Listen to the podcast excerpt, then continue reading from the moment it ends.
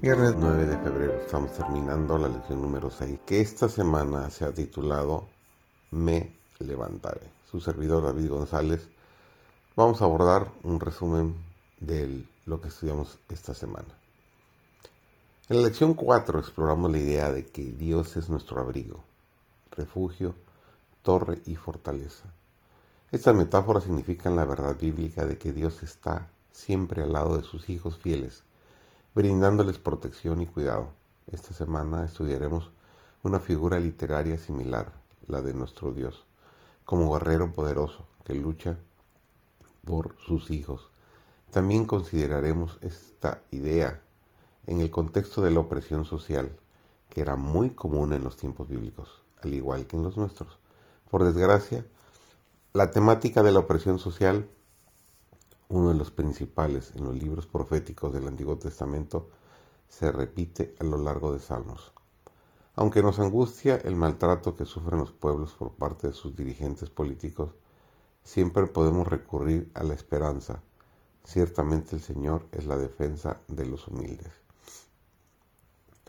La ley mosaica ordena al pueblo de Dios cuidar especialmente de tres grupos de personas, los extranjeros, los huérfanos y las viudas.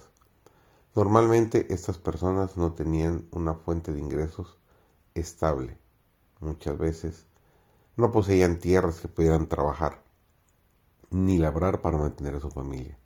En el mejor de los casos, estos ciudadanos marginales e inmigrantes trataban de encontrar lugares donde pudieran alquilar sus servicios o, como mínimo, donde se les permitiera recoger los frutos sobrantes y las gavillas detrás de los segadores.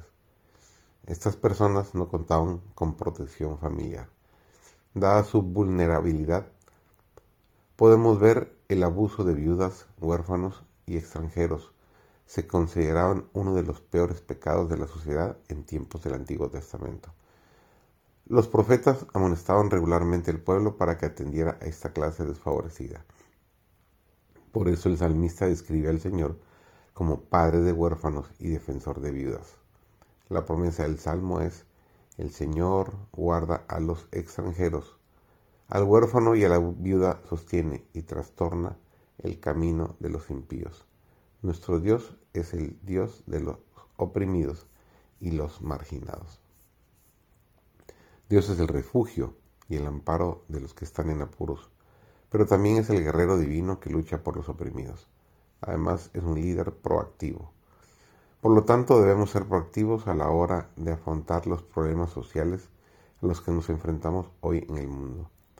Por supuesto, no podemos resolver todos estos problemas, pero podemos esforzarnos por tener un impacto positivo en nuestra comunidad y en la vida de los vulnerables y los oprimidos que nos rodean, los pobres, los marginados y los perseguidos podemos realizar una labor significativa para cambiar la vida de las minorías marginadas por la sociedad, como hizo Jesús en su época en favor de los recaudadores de impuestos, los pecadores, las prostitutas y los marginados. La reprimenda del salmista a los dirigentes comunitarios y políticos también nos incluye a nosotros.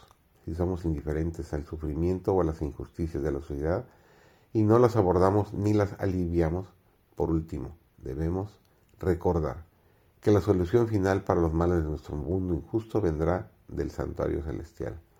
Hagamos nuestra parte confiando en el guerrero divino para el resultado final de la justicia.